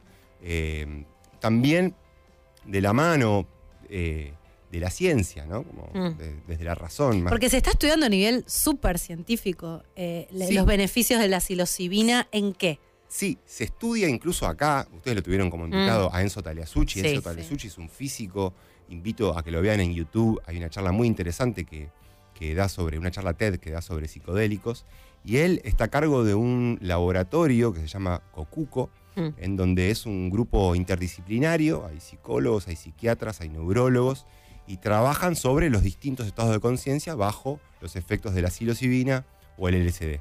Hermoso. Para, estabas con la diferencia entre micro y macro, que es súper Bueno, interesante. macrodosis. La macro. A ver, que esto no suene como a que estoy dando una receta, porque no, eh, digamos, primero necesito No hacer como un, recetas, un hablemos, disclaimer. hablemos más Esto amplio, es, eh, lo recomendable es hacerlo dentro de un marco seguro. Cuando hablo de un marco seguro, hablo de estar, si se puede, con profesionales, eh, si se puede estar en un entorno seguro, si se puede estar con una persona que no consuma ese día, Mm. ¿no? Como que esté ahí medio como de, cuidador.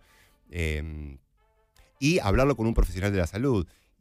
Eh, mínimamente si, si hablas con el psiquiatra o consultarlo. Y no iba a decir un psiquiatra piola, pero la verdad que no se trata ni siquiera de ser piola, porque esto no es una cosa canchera. digamos, Esto es, es un tema de ciencia. Sí. Mm. Entonces es, es una persona más que canchera o piola, una persona que esté, un profesional que esté bien informado, porque Claro. hay un montón de estudios, eh, ensayos clínicos y, y- y trabajos con, con respaldo académico que sostienen que eh, la psilocibina hace que, entre otras cosas, eh, disminuya la actividad de esta red neuronal por defecto. Entonces, además de esto, bueno, el hecho de ser un psicodélico nos conecta con una parte mm, muy eh, introspectiva, digamos, nos lleva a un viaje introspectivo que de repente puede, puede ser una, un atajo ¿no? entre tanta terapia y un montón de, de fármacos que en muchos casos no están dando resultados. Entonces, vos me preguntabas, ¿para qué sirve? Bueno, sirve para... Y digo Se sirve. está investigando. Se está investigando, hay un montón de anécdotas eh, positivas con respecto al consumo de las microdosis y sirve para la depresión, sirve incluso también para las migrañas, eh, para, para estrés postraumático, para déficit de atención, porque la microdosis, al revés de lo que podría pensarse, eh, son dosis que son subperceptuales. Cuando digo subperceptuales, es, son dosis en las que vos no vas a percibir un efecto, no vas a estar colocado de hongos. Eh, va a ser muy por debajo de lo perceptual. Digamos, El- si, te, si te pasás y si sentís que es más que un chispazo de colores, es porque te pasaste de la dosis. Mm.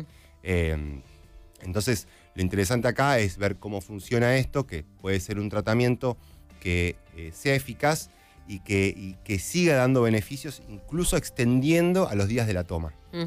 ¿No? ¿A qué te referís con eso?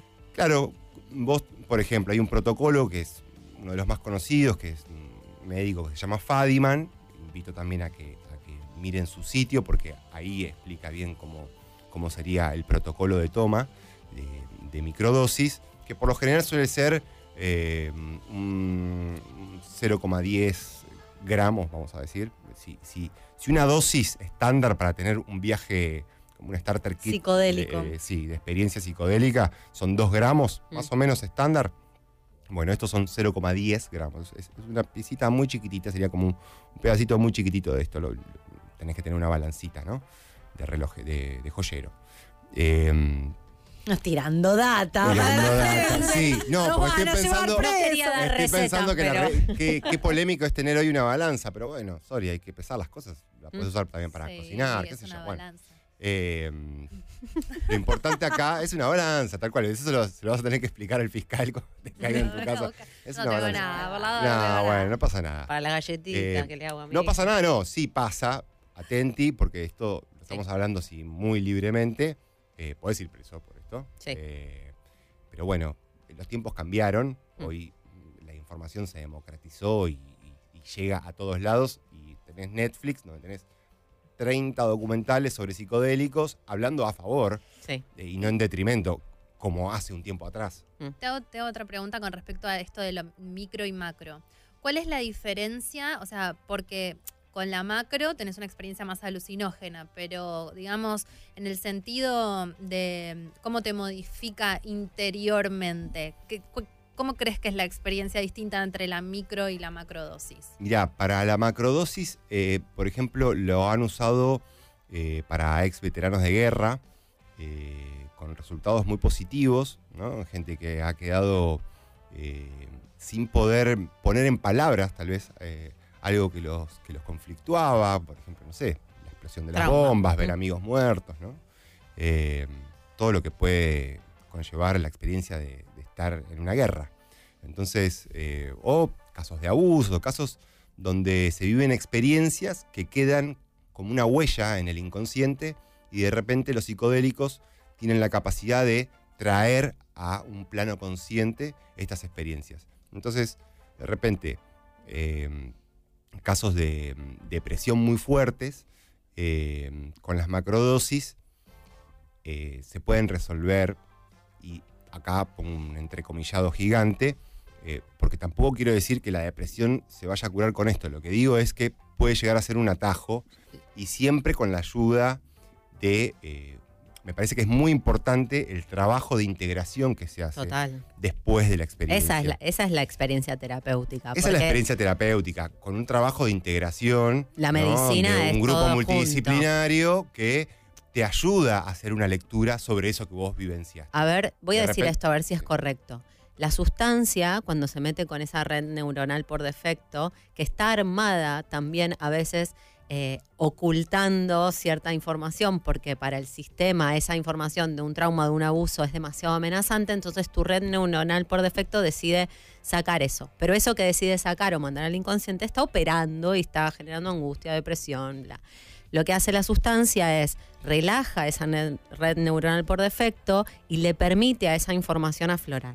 El tema de la terapia viene a que cuando eso aparece, bueno, tu red neuronal por defecto un poco se relajó y la dejó aparecer, pero también hay que integrar esa información de nuevo para no entrar en, en- Sí, en un casos de proceso de, que- shock de que nuevo. por ahí ¿no? toma Como- hongos o MD o, o LSD recreacionalmente, le baja eh, la, la red neuronal, Y aparece se info. entera de algo en el medio de una rave y después por ahí quedás peor que antes, porque también por algo está reprimiendo la red neuronal eso. Totalmente, hay un montón de personas que están en una fiesta y de repente se encuentran con que, pum, le salió algo que tenía en la cabeza y que no estaba tan bueno. ¿no? Se encontraron en una introspección que de repente no era muy de fiesta. Y en, Claro. y en una macrodosis. era tan divertido. En una macrodosis, ese, ese nivel de efecto es bastante más dramático y por eso hay también incluso terapias que trabajan con macrodosis, ¿no? Digo, eh, Claro. como que te tomás eh, una, una dosis muy fuerte Sí. para permitir ese nivel de relajación, estás acompañado por un terapeuta que te acompañan ese viaje. Y la microdosis es más darle información de relajación a, a la red neuronal por defecto. No te va a pasar tanto eso. Es un poco así. Es más, control, es más controlado, ¿no? Es más controlado, sí. Más paulatino Sí, son dos experiencias completamente No, y distintas. aparte, en, un- en una macrodosis, no es que te tomas una macrodosis y te vas a laburar, tenés que, te, te, de- te noquea. En cambio, la microdosis puedes hacer tu vida normal tomando Sí, no, microdosis. la macrodosis, eh, lo ideal es que sea dentro de un marco ceremonial. Dura ocho horas. eh, digo, ceremonial, ya sea con un chamán o Con un pero con una persona que esté eh, mínimamente preparada para tratar con una persona así. De esa forma puede ser terapéutico, claro. eh, puede ser curativo, eh, también puede serlo sin esa persona. Mm. No lo recomiendo, me parece que es mucho más enriquecedor yendo de la mano de un profesional que pueda hacer una lectura que de repente vos me decís, mira, hablé con el árbol y un chamán te puede decir, sí, conectaste con la Pachamama y un psicólogo te puede decir, es la voz de tu mamá, Mm. Tu mamá diciéndote, protege el planeta. Claro, después no hay sé, que Lo que sea. Ahí podemos caer en un montón de clichés además Claro. porque, porque la experiencia se puede, se puede leer como una experiencia mística Mm. y se puede leer también como una experiencia del inconsciente. Y Enzo Tagliasucci lo pone en palabras, me parece que hace una figura muy linda donde dice eh, en esta charla TED que el inconsciente es el teatro donde, donde se manifiestan todas las alegrías y miserias de las personas. Y los psicodélicos lo que vienen a hacer es como encender las luces de ese teatro Mm. y uno puede ver todos los actores y todos los escenarios y todos los climas. que Y algunos generan ahí. actores no los querían. No los Y a- quería Y a esos actores que no querías ver también los vas a ver. Claro. Y bueno, es medio así. Sí. Eh, Me, están tirando No, mil mensajes. Me dicen, ¿hay algún mensaje para Mike que valga la pena? No, me dicen, perfecto, entonces Listo, sigamos. Sigamos. yo tengo una, una pregunta más con respecto a la micro. La micro, cuando vos la haces, em, ¿cuánto dura el efecto? Porque eh, es- vos haces la toma y después quedás en Hongolandia. Bueno, a eso iba con que el- ¿No? los efectos de los hongos se extienden a los días posteriores a la toma. Digamos, vos tenés unos efectos que sentís el día que tomás esa microdosis y los días siguientes, o incluso los meses, o los años tal vez ¿Te siguientes, queda el hongo en, en Sí, hay un efecto que perdura. Digo, en contra de los, los medicamentos alopáticos más tradicionales, donde en muchos casos están fallando porque la depresión en las personas siguen, los, los antidepresivos más comunes que hoy se recetan y te los tiran por la cabeza, vos vas y decís, estoy triste y te dan un antidepresivo, y son eh, recaptadores selectivos de serotonina, Mm. ISRS. Mm. Bueno, esto viene a ser algo similar, pero con la diferencia de que te lleva a un lugar. Ese lugar al que te lleva, por ahí es el origen o la raíz de tus problemas.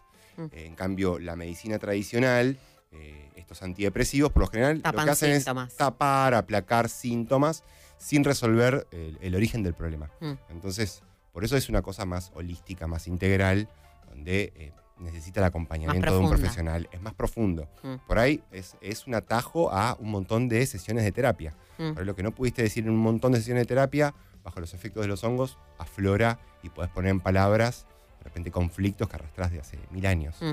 Siento que necesitamos un programa entero para hablar Concha de hongo esto. tiene que ven- y tiene que Sí. venir Te Mike. vamos- tenemos un podcast, Concha Hongo. Concha ¿Está Ay, con el concha hongo? ¿Sería? Sí, si no digamos concha, concha hongo, porque nos va a auspiciar una marca de vaginitis. No.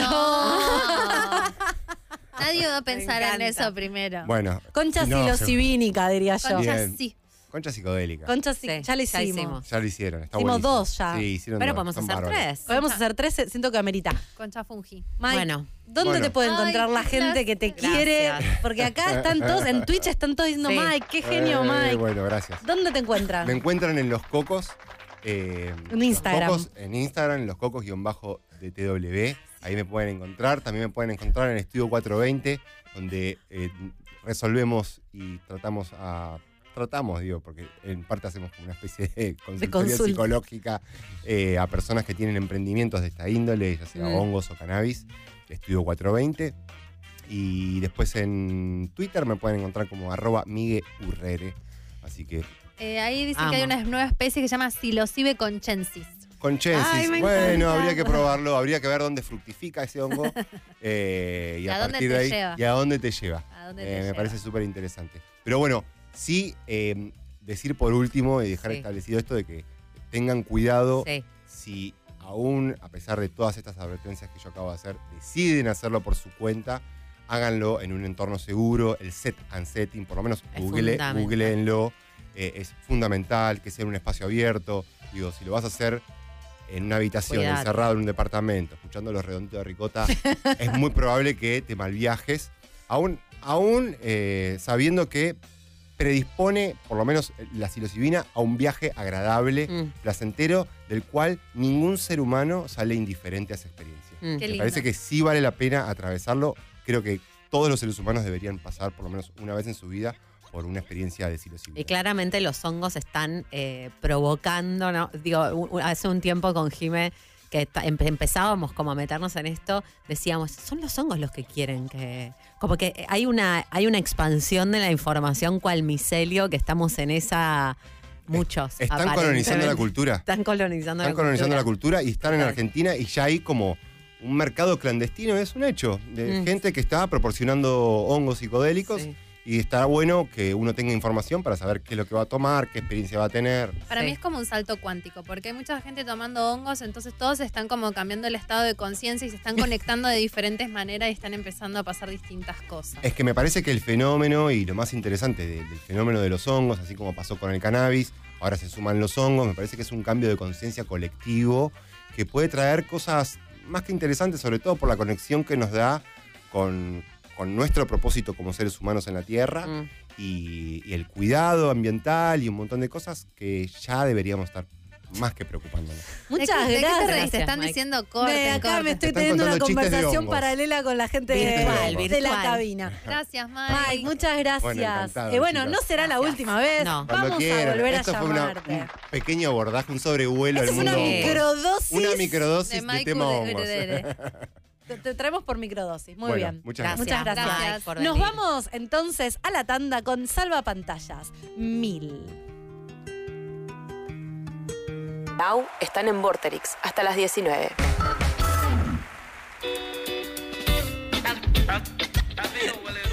Oh, Bueno, pensé que nos iban a mandar todos esos acá. mensajes que, que habían quedado pendientes. Todavía- Yo leí.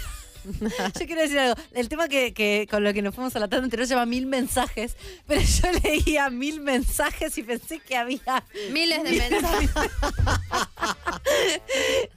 miles y miles de No mensajes. la conocía el tema. Y después lo presentaste como mil. Estamos colonizadas por el hongo, claramente. Está el, el hongo, el micelio afectándonos este, inconscientemente. Cerebro, perdón. Sí, Bueno, total. seguimos acá. A pesar de todo, nadie nos vino a buscar, por suerte. A mí en me dio un poquito de miedo en un En momento. un momento yo dije, Mike, No des, no des fórmula.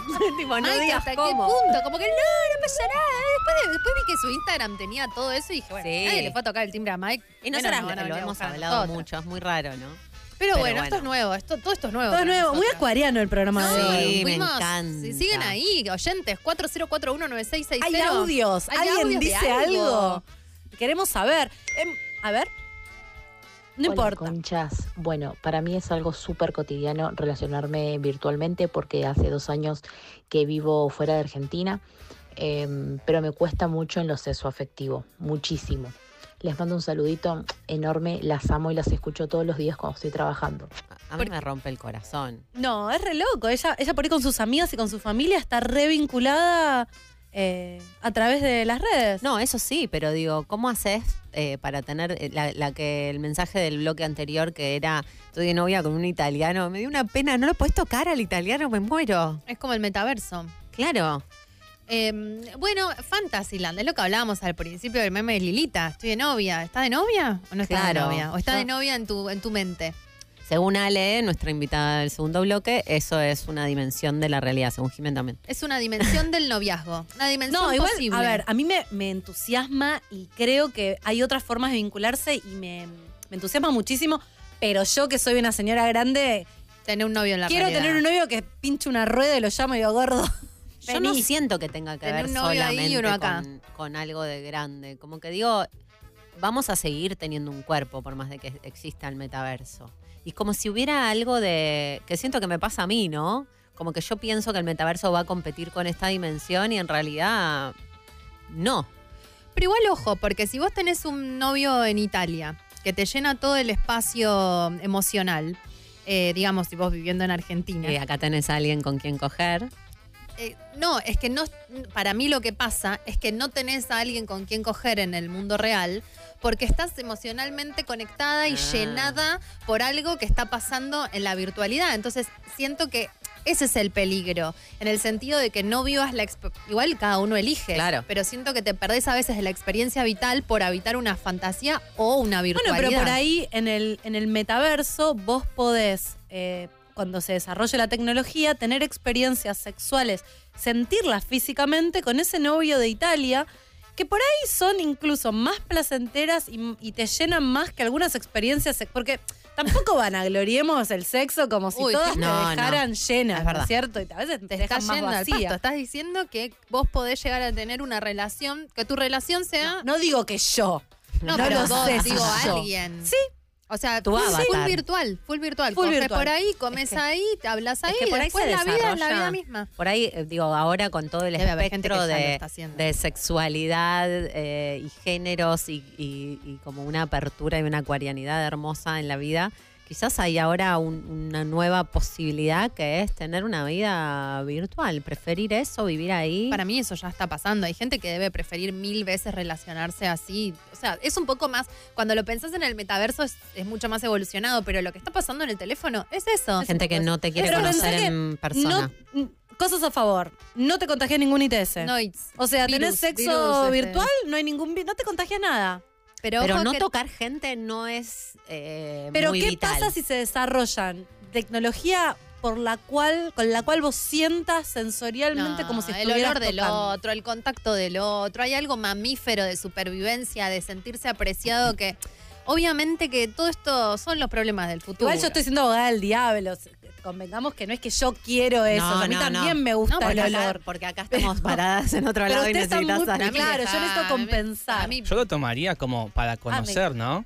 Tipo, no, no vivir ahí, sino tipo, conozco personas a través de eso, después me encuentro. Es mejor eso que Tinder, ¿no? Es una fotito Tinder, ahí estás Es charlando verdad. cara a cara. O sea, la, Hoy tenemos como una Tinder. plataforma de lanzamiento. Claro, hoy en día tenés. Tinder y empezás a hablar a través de una foto nada más. Acá por lo menos tenés una charla en vivo y en directo y después listo, vamos a tomar un café y Estás ganando terreno. Le pones más Yo- cuerpo, diría. Bueno, yo Claro que sí. estoy a favor del remix. Estoy a favor de ganar un poco de terreno en la virtualidad y después cuando estás ya hay algo que está pasando. Me gusta eso, Igualmente Pato. también Mm. hay algo de la virtualidad que es como que a veces se chupa la realidad y, y por ahí hablas demasiado en lo virtual y nunca te terminas encontrando, se pincha en lo virtual y no termina sucediendo en la realidad y en la realidad por ahí hubiese estado buenísimo, ¿no? Mm. Hay De algo hecho, medio raro también. Claro, es todo lo contrario. Hoy en día elegís por la físico, por la foto, y ahí tenés la charla, pero no le ves la cara, ni ves el cuerpo, ni ves nada. Así que en verdad estás viendo si te cae bien con la conversación, pero no como se ve.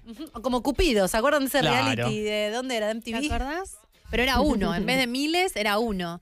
No, de Bueno, Match Music. Match Music, Match Music. Había para la gente joven que no sé, había un, había un reality, un po- canal de cable que se llamaba Match Music. Ustedes eran muy jóvenes, donde la gente se encontraba de espaldas, charlaban y ahí decían si se gustaban o no solo por la conversación. Y después se daba vuelta, era como en dos corazones y te veías cara a cara y ahí, bueno, pasaban cosas. A ver si hacías macho o no. Y para ustedes, eh, esto que decía la chica, la infidelidad virtual, ¿es infidelidad?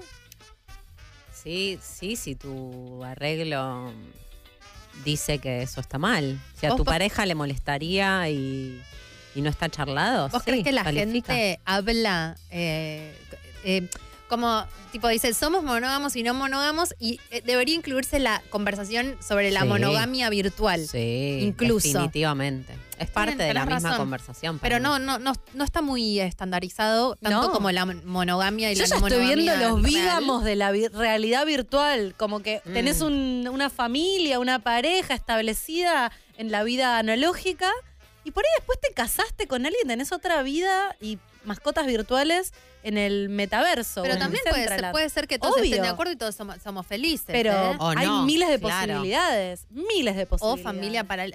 Le diste 30 bitcoins a la... Sí, sí. Acá no estás comprando la comida del perro y le compraste un, un- un body y una tanga a tu novia de que Kenia, yo lo que siento es que no se habla tanto porque no se saben las posibilidades. Yo creo que hoy por hoy, no sé si en las, las parejas, todas las parejas hablan un poco de No, eso. Es que me Che, parece que no tanto. likear culos en Instagram, ¿eh? ¿es infidelidad o no es infidelidad? ¿Es Cogerme a infidelidad o no es infidelidad? No, para mí no es infidelidad. ¿Es infidelidad o no es infidelidad? like, Likear tu novio culos en culos. Me jode un No. poco, porque eso es un pajero, pero no es infidelidad. Claro. Pato, likear No te puedo preguntar No si es- likeas culos, no pero es- estás medio, estás, estás haciendo concha y vas a tener que empezar a decir cosas. No, no pasa nada, yo hablo. Eh, No es infidelidad, pero no hace falta que sea. O sea, si jode, es quilombo. Y si el- eh, hablar con alguien en- por Instagram le molesta al otro, hablar por realidad virtual es lo mismo que hablar Sí, por Instagram. Totalmente de O sea, acuerdo con tenés vos. que chequear con tu pareja qué molesta, qué no molesta y llegar a acuerdos, gente. Podemos aprovechar este momento en el que está ponchado de fondo eh, el cumpleañero. Nahuel Reina. Nahuel, nuestro operador de videos de cumpleaños. Que lo cumpla feliz, que lo cumpla. Nahuel que, Nahuel que es un ser que, que Silencioso. se- es silencioso, se maneja como dentro de una incógnita, ni está mirando a cámara. Tiene barbijo, para Sí, que no sí, lo vean. Sí, nada todo, todo, que no lo vean. Es, es medio bizarrap. Sí, es medio sí, como sí, el sí, sí, bizarrap de la radio. No, eso es No nuestro Bizarrap. sabemos la identidad. El barbijo y la gorra es su marca registrada. De hecho, Nahuel estaba en esa escena de pasillo en donde Jimena se encontró por primera vez con Julio Leiva y yo no lo sabía porque estaba ahí silencioso, escondido en el él fondo. sabe todo, él ve todo. Sí, para mí ve todo. ¿por qué Ve no todo. está Julio Leiva hoy acá? Nos olvidamos de eso. Nos No, no, olvidamos. no lo traigan, por favor. No quiero seguir. Ahí, no le tira el micrófono, le tira el micrófono. ¿Me puedes explicar qué estás haciendo, hueso? Ay, bueno. Bueno. ¿Tenemos algún mensaje más? No, pará, nos tenemos Sí, que no, ir. faltan unos momentos. Nos tenemos Oh. que ir. Nos tenemos que ir porque No. se viene en breve. Pero, se- pero se viene me para en estás la mezquinando mano. dos minutos de decir cosas importantísimas. Importantísimo. ¿Tenés un mensaje más? Último mensaje. Hola conchas, ¿cómo están? De Entre Ríos, comunicándome. Hola, Entre Ríos. Muy Qué miedo el metaverso, me da mucho Entre miedo. Ríos, quizás. No soy muy fan de la virtualidad y creo que lo que me da miedo es relacionarlo con... Para mí están preparando todo para la extinción. Ah, ¿Para la qué? La extinción. al mundo Same. y va a ser la única opción. es lo que piensa Laura. Yo siento eso. Ahora creo que lo podemos elegir, Sí. pero no sé en unos años. No. Yo estoy Bueno, con eso, vos. Para no quedar. Teorías conspiranoicas. Estoy con vos. A mí me preocupa que le estemos dedicando tanto tiempo a desarrollar un mundo nuevo cuando este es una garcha. Siento que- que, es como que lo- los ricos están preparando las naves sobre las que se van a teletransportar a otro lugar y van a dejar a la Tierra pudriéndose No, en la esa es una visión súper pesimista. Yo creo. Yo soy pesimista. Yo creo que estas nuevas tecnologías también van a ayudar a que podamos trabajar menos y eso es bueno para el planeta. Nos están poniendo Nos la están cortina, echando. boluda. Nos están Y bueno, chicas, propio las programa. 55 las tengo que echar, Viste que apareció uno con él. Sí, sí. Nos están tirando. Bueno, eh, quédense. eh, estamos muy indignadas con esta echada. Eh, los dejamos ahora con Paren la mano con Luquitas Rodríguez. Síganos en arroba concha podcast en Twitter y este capítulo, este programa, este, este programa lo ves en YouTube, en youtube.com barra concha podcast en un ratito nada más. Nos vamos con Emanuel Jorbelier. Llámame. Lo dije bien. Vamos.